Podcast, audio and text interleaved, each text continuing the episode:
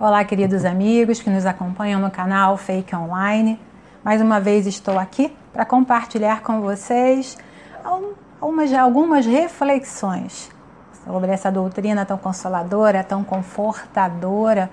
E nesse momento especial, acredito que traga uma grande diferença para cada um de nós que estamos em provação, em testes e, sobretudo, em superação no amparo de Jesus.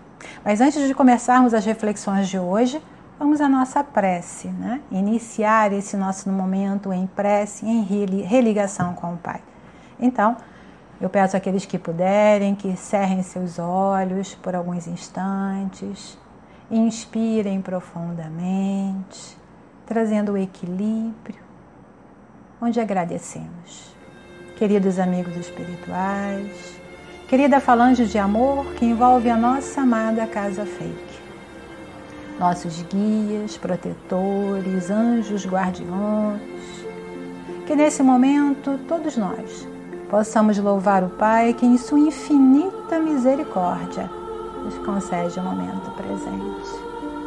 Rogo por proteção, rogo por inspiração para que cada coração e mente nesse momento possa ser ampliado em compreensão e entendimento e tocado por teu infinito amor, pois cada um de nós é instrumento da tua bondade. Que as palavras se façam em boa vontade e amor. Que a inspiração seja, porque nisso cremos, iniciaremos a reunião hoje, onde damos juntos graças a Deus. Muito bem, queridos amigos, vamos começar então o nosso momento de reflexão e o tema hoje é um tema interessantíssimo, não é? Hoje nós vamos falar sobre o despertamento da consciência. Falamos sobre o alvo supremo, o conhece-te a ti mesmo, essa frase que repetimos várias e várias vezes e que vem lá da antiguidade, né? Frase que estava inscrita, né? E que inspirou tantas pessoas desde a antiguidade. Vamos falar sobre a iniciação superior. O autoconhecimento é um tema que muitos palestrantes de renome, pessoas especiais, falam bastante, como palestras fantásticas, né? Esse é um tema bem discutido dentro da doutrina, o tema da reforma íntima, né, o tema de conquistar esse, essa melhora. São, são muitas palavras, muitas falas que recebemos que nos remetem a, a reflexões, que nos convidam a muitas reflexões. E pensando sobre isso, eu fiquei refletindo sobre o caminho. Não é? Qual o caminho para realizarmos isso? Qual o caminho para despertar a consciência o caminho para o autoconhecimento, sem angústias, né? sem pressa, porque não há que se ter pressa. Espíritos imortais somos e estamos em trabalho de reconhecimento de nós próprios, estamos no trabalho de despertar a semente divina que habita em cada um de nós. Então, em falar, falando de caminho, eu lembrei de uma história que eu escutei há algum tempo em uma palestra, uma história muito interessante, é uma espécie de parábola, né? De um texto, é um texto de um alemão chamado Eckhart Tolle. Eu não sei se a pronúncia é essa e eu vou pedir desculpas a ele, né? mas não domino o idioma. Essa história que ele nos conta fala do princípio da Terra, né? a Terra, a criação da Terra esse modelo Terra. Então ele dizia que no começo a Terra era um imenso tapete verde. Somente existia o reino vegetal. Tudo era verde. Tudo era verde. A única cor existente. E o único aroma existente, né, o único cheiro, o único perfume era o da clorofila. Então tudo era verde, tudo cheirava clorofila. Em um determinado momento, esse elemento vegetal evoluiu. Ele quis dar um passo seguinte e tocar o reino seguinte, que seria o reino animal. E nessa busca de tocar o reino seguinte, surgiu uma flor.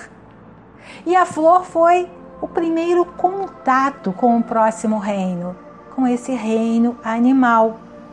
O animal representado nas cores e aromas diferentes do que existia até então.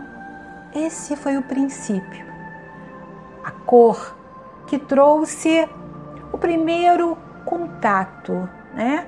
o, o início desse movimento para despertar ou para tocar o reino seguinte. A flor que se distingue totalmente daquele imenso tapete verde e que traz aromas diferentes, que acrescenta o novo. Usando essa metáfora para a evolução humana, né, que esse é o, é o exercício que eu comecei a fazer, como é que isso acontece? Porque não há uma evolução estanque, ou seja, você não não é, está numa determinada forma, num determinado movimento da vida nesse instante, e aí quando decide mudar, o instante seguinte ou amanhã você dorme de um jeito e você acorda num processo totalmente renovado né? uma outra pessoa, uma outra renovação. É claro que a gente se renova constantemente, a cada dia, somos uma pessoa diferente com os conteúdos do próprio dia. Mas eu digo uma ruptura, um movimento de diferença grandioso. Isso não acontece. A evolução é um processo contínuo e lento. Né? Por isso eu, eu acabei me ligando a essa parábola da criação do mundo. Porque não há uma mudança tamanha, não há uma mudança repentina, e sim um processo lento, gradual, construído passo a passo, para que puder, para que consigamos atingir o reino seguinte. Para nós humanos significa alcançar o reino angélico. Aliás, Kardec, é, no livro dos Espíritos, na escala espírita, questão 107, né? Ele classifica os espíritos, ou seja, ele nos dá uma ideia desse progresso, dessa evolução, do lugar que queremos chegar. Né? Então, ele, ele nos traz a escala espírita, onde estamos agora, como nos, nos percebemos, é claro que de uma forma muito pedagógica, né? ou seja, é um olhar desse momento, é um olhar uh, muito por alto, né? do coletivo, não do individual. E lá na escala espírita, nós temos esse, esse progresso na figura que ele chamou de bons espíritos e espíritos puros, cuja característica geral é a predominância do espírito sobre a matéria, ou seja, menor influência da matéria e maior influência do espírito. Mas de tempos em tempos a gente percebe essa mudança.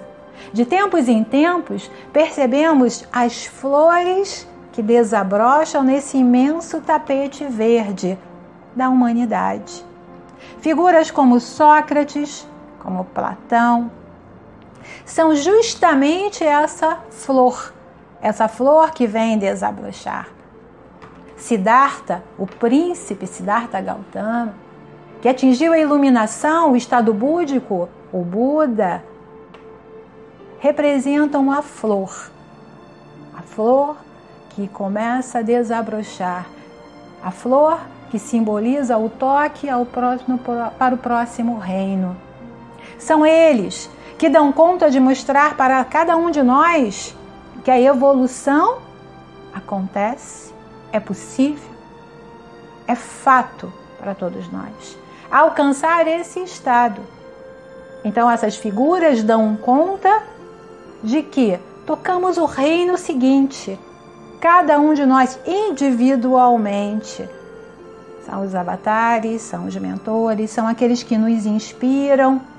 E o maior entre todos eles, é claro, Jesus. Passo a passo vamos nos desenvolvendo até atingir esse estado de bons espíritos, espíritos puros, despertando o que? A nossa consciência. Mas é importante lembrar que precisamos fazer isso um passo por vez.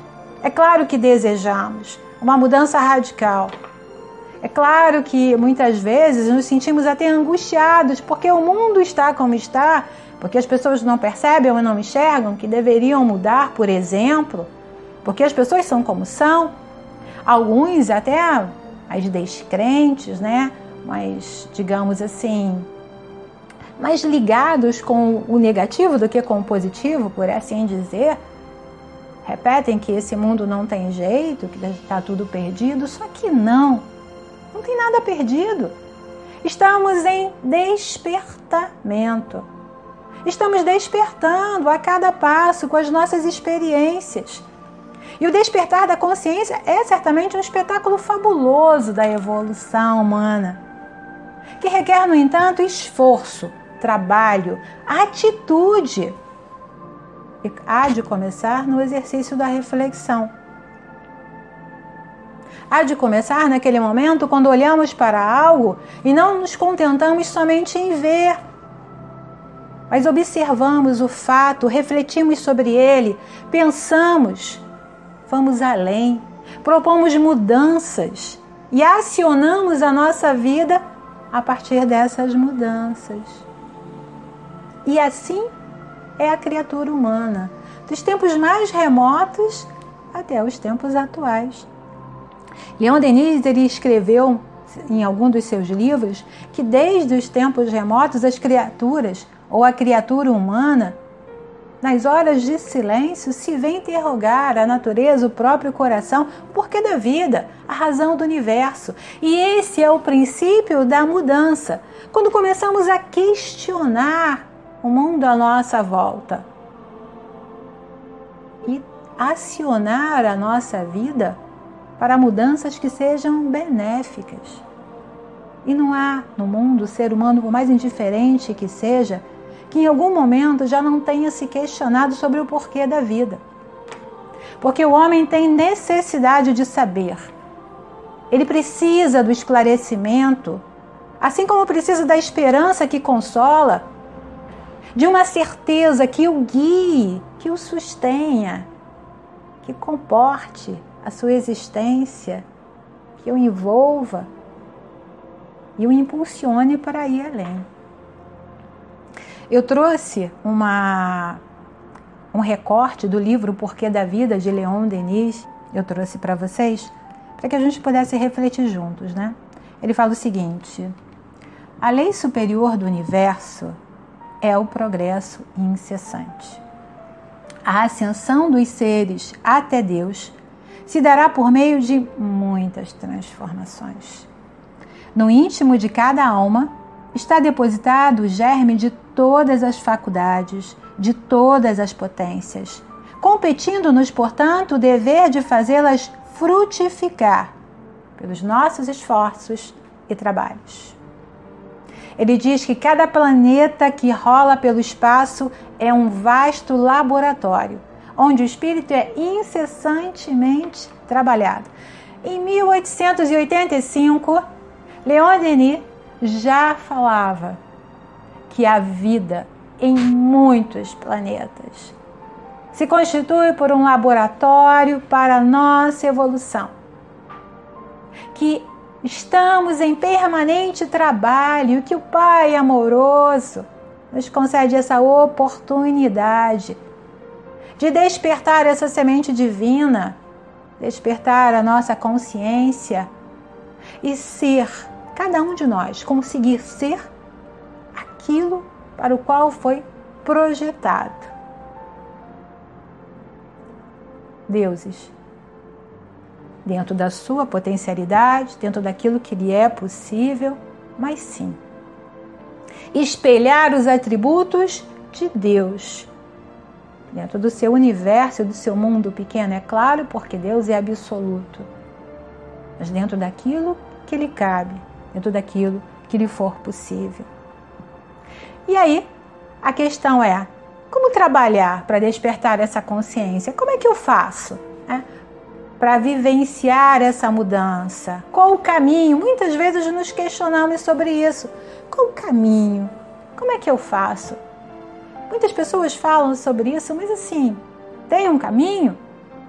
Tem, claro que tem.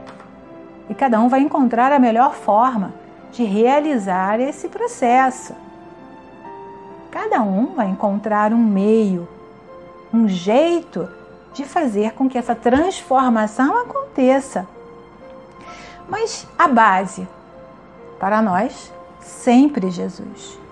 O Mestre dos Mestres que nos deixou um roteiro seguro, um mapa para despertar o nosso espírito. E que mapa é esse? O Evangelho. Claro que é o Evangelho. O Evangelho é um precioso instrumento que, se praticado, levará a criatura a patamares de existência talvez até nem imaginados. Uma consciência liberta liberta dos paradigmas, liberta dos preconceitos, libertas das questões culturais, libertas da moralidade ainda imperfeita que vivemos, porque está em construção como cada um de nós. Essa liberdade absoluta de consciência, pois as leis de Deus estão gravadas na nossa consciência. Então, refletindo nos convites do Evangelho e, sobretudo, praticando o seu convite. Porque vejam, meus irmãos, muitas vezes acabamos por fixar o nosso tempo, a nossa mente nas leituras construtivas.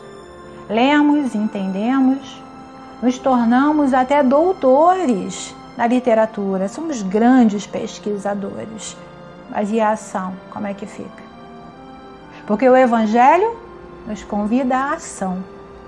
Jesus foi ação permanente.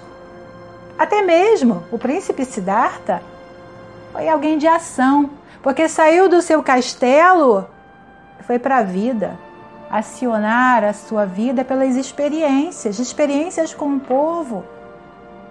Sócrates, um grande educador, estava junto daqueles que precisavam ouvir e estimulava as mentes para a liberdade, para se libertarem exatamente o que dos paradigmas da sua época. E cada um na sua época nos convida à ação. E Jesus foi o maior exemplo disso. Sem dúvida, Jesus foi apaixonante na sua didática, na sua pedagogia. Então é por isso que eu digo que refletir nos convites do Evangelho e praticar esse convite é o que nos transforma, é o que nos liberta. Será isso que nos dará condições de vivenciar os problemas da existência não mais como torturas, não mais como punições, e sim como desafios necessários para educar e para despertar o nosso espírito. Cada passo desse caminho se constituirá num degrau para nos alçar, para nos elevar. Cada dificuldade, um desafio possível de ser superado, sozinho, em conjunto. Geralmente, em conjunto é mais fácil, quando podemos ter aqueles que nos apoiam, nós precisamos despertar a força interna, a força do nosso eu e ele é forte. Somos valorosos, somos especiais, porque vivemos tantas histórias. Cada um de nós sabe o que precisou superar e vivenciar para chegar até aqui. Mas lembrando o modelo de Jesus, né? os seus ensinos e o seu convite, eu peguei o Sermão da Montanha, um pedacinho do Evangelho, para que a gente pudesse refletir sobre esse convite que Jesus nos fez de transformação. Entendendo o convite, primeiramente, para depois ir para a ação, né? E sempre lembrando que o Sermão da Montanha é de tal forma fabuloso que, mesmo Gandhi, a gente sempre repete isso aqui, Gandhi, que não era um católico, que não seguia a tradição católica, apostólica, romana, não é? Certa feita, ele disse que se todos os livros sacros da humanidade né, fossem destruídos, só se salvasse o Sermão da Montanha, certamente nada estaria perdido. Isso sob o ponto de vista do despertar do espírito, é claro. E o Sermão da Montanha está lá em Mateus, capítulo 5. Lembra? É aquele que diz: Bem-aventurados os pobres de espírito, bem-aventurados os mansos e pacíficos, bem-aventurados os que choram, bem-aventurados os misericordiosos. Por conta do nosso tempo resumido aqui, né? É um tempo pequeno que nós temos para fazer esse nosso momento de reflexão.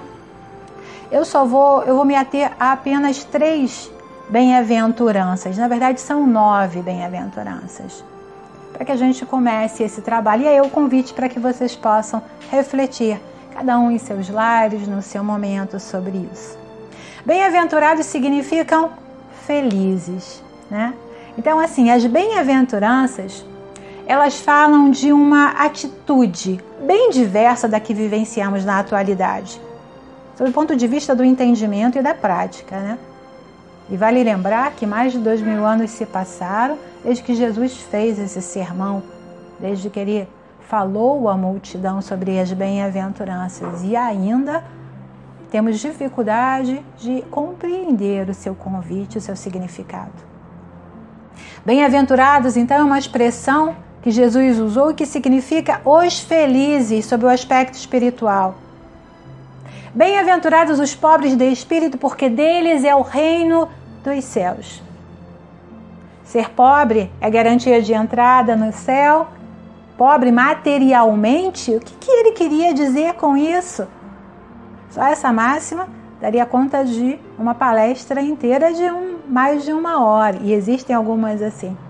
Mas, resumidamente falando, o que a gente pode refletir sobre isso é que Felizes aqueles que têm consciência da sua pobreza espiritual, da perenidade da vida física e que buscam humildemente aquilo que necessitam. Ou seja, sabe que ainda há muito a conquistar. Essa é a sua pobreza espiritual. Ainda não são espíritos bons, ainda não estão na classificação de Kardec de espíritos puros, Ainda o mundo material lhe fala mais alto do que o mundo espiritual, do que as coisas do espírito. Ainda está imerso nessa vivência e nessa experiência do ter. É claro que já vive o ser em vários momentos, é claro que já avançou, é claro que já tem muitas significações na vida do ser, ela já significa muito para ele, mas ainda não atingiu esse degrau, o degrau do valor maior das questões espirituais. Ainda lhe falta muito. Ele ainda precisa de mais estudo, de mais trabalho, de mais ação. E ele busca humildemente aquilo que necessita, porque entende que necessita muito e de muito. A grande dificuldade na nossa existência para o progresso é quando não percebemos o quanto nos falta. Isso dá conta da nossa ignorância. Ignoramos o caminho. Eu vi uma postagem no Instagram, quando estava preparando essa palestra, que me chamou bastante atenção sobre essa questão de perceber aquilo que falta. E como percebemos isso na dificuldade? Daí o nosso mundo se repleto ainda de tamanhas e tantas dificuldades para nos educar. A filha de um grande empresário, de uma família milionária, ela postou no Instagram uma frase mais ou menos assim, eu não lembro exatamente como, como estava a frase, mas ela dizia que somos milionários, ela afirmava isso, que é uma realidade. Somos milionários. Detemos muitos bens materiais, ela dizia, no entanto, meu pai morreu sozinho em um quarto hospitalar, sem ter qualquer um de nós presente, sem que qualquer um de nós pudesse estar a seu lado. Um bom quarto, com ar refrigerado, no hospital, um atendimento particular, que nesse momento da Covid, nesse momento de pandemia, não pôde ajudar naquilo que era mais precioso e mais importante para o espírito e para a família. A presença uns dos outros. É uma reflexão. É uma reflexão importante que precisamos ter sempre em mente. O que é importante na nossa vida? Quais são as nossas prioridades? O que efetivamente tem valor? E o momento atual que a humanidade está vivendo traz muito dessa reflexão.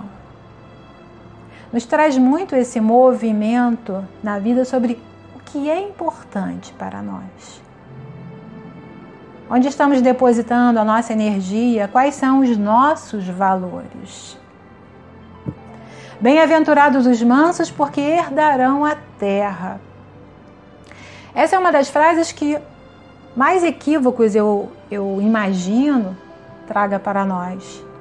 Porque o que é ser manso? Né? O que é dar a outra face que Jesus nos disse? No senso comum, parece que é ser fraco. Né? É não é aceitar tudo, é manter a total passividade é ser atropelado pelo caminhão da vida, da existência material e ficar lá quietinho no canto sem ser percebido. Só que não. Mansidão é força do espírito, porque precisa ter muita força, muita força, para não agir e causar mais estragos, para calar no momento em que a palavra não trará nenhum benefício. Para saber esperar, serenar o próprio coração antes de responder com emoção pura, antes de revidar e trazer tantos malefícios. Mansidão não significa passividade ou apatia, significa desistência de qualquer violência e aí eu lembro Gandhi mais uma vez, né? Que nosso querido irmão Antônio Pitanga contou aquela história de Gandhi quando foi agredido pelo soldado, né? Na, o soldado em inglês, em que o soldado diz para ele, né? Para Gandhi lá no chão, né? Quem te ensinou a ser covarde assim? E aí Gandhi olhando para aquele soldado, soldado católico que tinha uma cruz né, no seu cordão, no seu pescoço e que dizia: Esse que está representado na cruz do seu colar. Nosso querido irmão Antônio Pitanga conta essa história de uma forma muito, muito interessante, né? Porque ele é até um contador de histórias. Mas o fato está que sim, isso representa claramente o que é desistir de qualquer violência e exige muita força. Muita força do espírito para entender que não é com violência se conquistará um mundo melhor. Não será com a violência que traremos a paz, o erro tão comum da criatura, ainda ignorante das leis do espírito. Aquele que não descobriu em si as potências divinas e conseguiu renunciar definitivamente da violência física e a violência mental. Isso é mansuetude. É desistir da violência. Mas para desistir da violência eu preciso do conhecimento. Preciso me conhecer, me entender, viver as situações de teste, de provação, muitas vezes, entender quanto eu posso e até onde eu posso ir. E no dia a dia somos convidados a várias situações que requerem a mansuetude, a mansidão. Quantas vezes conseguimos acabar com uma discussão através de um pedido sincero de desculpas, entendendo que não levaria a nada aquela discussão? Isso é dar a outra face. É entender até que ponto eu posso ir, quanto naquela situação toda é irresponsabilidade minha? Quanto eu posso me responsabilizar? Estevão, né, no livro Paulo e Estevão, no suplício final, perdoa Paulo. E isso calou fundo. Calou fundo em Saulo, que naquela ocasião ainda era Saulo. E levou toda uma existência para que Saulo pudesse entender aquele ato, aquele exercício que Estevão fez para efetivamente perdoar. Entender que o outro está dando tão somente aquilo que tem em si mesmo, que está construído em si. Não é melhor nem pior do que qualquer outro. Mas isso, meus irmãos, é o exercício de uma caminhada muito longa. Conquistar a mansidão em nosso coração. Eu confesso para vocês que ainda estou muito longe disso. Ainda uma pessoa bastante reagente. Mas a cada dia eu consigo morder um pouquinho mais a minha língua para calar, ao invés de falar alguma coisa que eu vou ter que me desculpar lá na frente. Não é?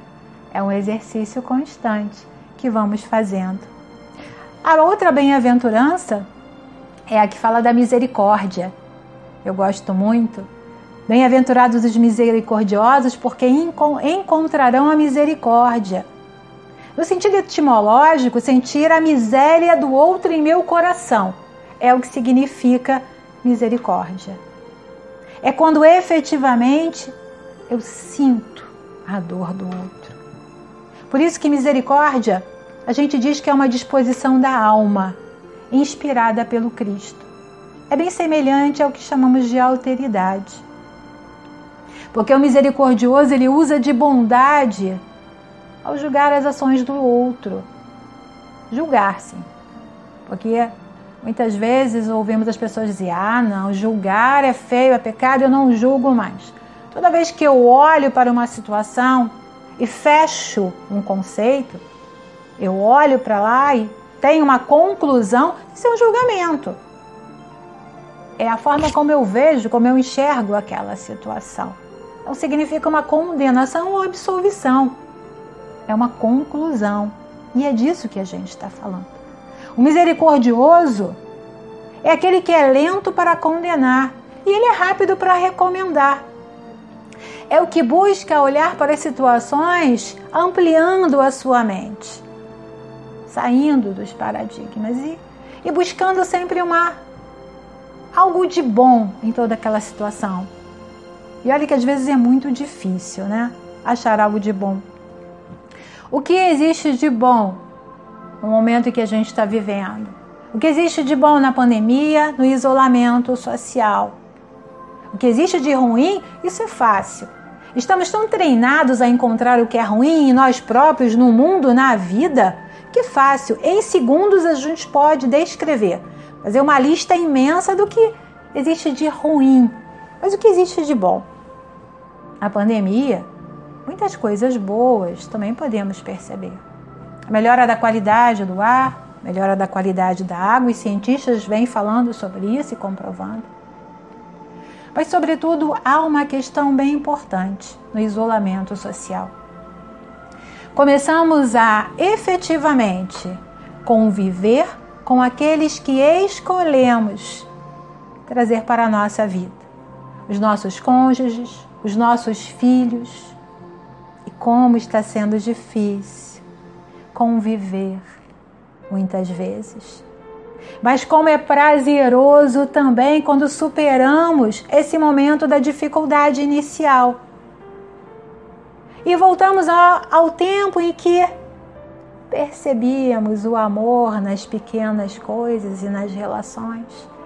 Quando lembramos o motivo que nos levou ao casamento, a iniciar aquela família com aquele ou com aquela redescobrir o amor em nós próprios é desafiador, não é difícil. É trabalhoso, por certo, mas o isolamento social nos trouxe isso. Deixar de compartilhar um teto com outras pessoas, que é o que geralmente fazíamos, né? normalmente fazíamos, porque tínhamos a vida para trabalhar, Convivíamos muito mais com os colegas de trabalho do que com os nossos familiares. Mal sabíamos dos nossos filhos porque passávamos o dia inteiro fora. Eram poucos os momentos em que tínhamos juntos e dizíamos: Eu conheço ele. Será? Essa é a pergunta. Então, o isolamento social, sim, nos trouxe esse movimento da vida para o interior. Olhar para dentro, dentro de nós, dentro de casa, dentro das pessoas. E descobrir os valores. Isso é a misericórdia. A partir do entendimento de como cada um está, o que precisa, o que necessita, eu e o outro também. Lembrar sempre que estamos aqui de passagem e a nossa real morada é a espiritual, muito mais ampla, muito mais antiga. E que esse momento tão desafiador é só um momento. E que, se vivenciado de forma equilibrada, de forma misericordiosa, como Jesus nos convidou a fazer, será um momento extremamente benéfico para nós espíritos em evolução. Enfim, essas são algumas receitinhas básicas, se é que eu posso chamar assim. Jesus ele traçou um roteiro para alcançarmos outros níveis de consciência, outros patamares de evolução. E o que falei aqui é muito uma visão pessoal, com base na doutrina espírita, tem, tem a ver comigo, com quem eu sou, o que eu penso, como eu entendo e interpreto o convite de Jesus, a doutrina dos espíritos, a vida de um modo geral. Eu entendo que cada um há de traçar o seu roteiro para despertar a própria consciência, despertar o seu espírito, promover a sua reforma íntima. E ainda que o caminho seja muito longo, vale lembrar o que o Cristo disse, que está lá em Mateus capítulo 11 ele disse: Vinde a mim todos que estáis cansados e oprimidos, e eu vos aliviarei. Tomai sobre vós o meu jugo. Jugo é aquela peça de madeira utilizada para prender os bois na carroça, né? Que é chamado de canga também, que eles trazem aqui em cima. Tá? E em jugo a gente pode, a gente nós fazemos uma leitura de que julgo são, na verdade, os impedimentos para o despertar. São os preconceitos, são os paradigmas. Julgo é tudo aquilo que nos aprisiona. Aquela cama de pregos, né? Muitas vezes a nossa vida ela está à feição de uma cama de pregos que não queremos mudar e não queremos mudar. E achamos um jeitinho de deitar sobre essa cama de pregos só para não mudar, porque esse é o lugar conhecido. A vida é um convite para mudanças, ininterruptamente. E ele convida no seu, ele continua, na verdade, no seu convite, né, lá em Mateus, dizendo: Aprendei de mim, que sou manso e humilde de coração, e encontrareis descanso para as vossas almas porque o meu jugo, esses impedimentos, essas traves, meu jugo é suave e o meu fardo certamente é leve. Então, meus queridos irmãos, a doutrina espírita ajuda certamente a despertar as consciências nas criaturas, fazendo-as compreender o sentido educativo da reencarnação a lei de causa e efeito que não cessa, a lei do progresso, e nos fala da importância fundamental do conhecimento de si mesmo. Conquistar o alvo supremo, transformar-se até alcançar aquele movimento da vida do espírito, classificada por Kardec como bom espírito ou espírito puro. E aí, viver a felicidade ainda não é deste mundo, mas a felicidade é possível sim, conquistada pela prática plena do amor. É um pouco disso que eu queria falar com vocês. Esse é o meu convite de hoje, as minhas reflexões, que com muita gratidão pela audiência, por acompanharem o nosso canal, eu me despeço aqui de vocês, não sem antes convidá-los para a nossa prece de encerramento. E mais uma vez, eu peço a vocês que, se possível, cerrem seus olhos. A mente já está mais calma, ainda que borbulhando de reflexões, eu imagino, para agradecer. Queridos amigos espirituais, querida falange de amor, nossos mestres amados e inspiradores de todos os tempos. Sobretudo Jesus, guia, modelo, divino conselheiro. Que nesse momento nós juntos possamos louvar o Pai e agradecer as oportunidades que se renovam a cada momento. Rogamos luz e proteção para cada um e todos nós.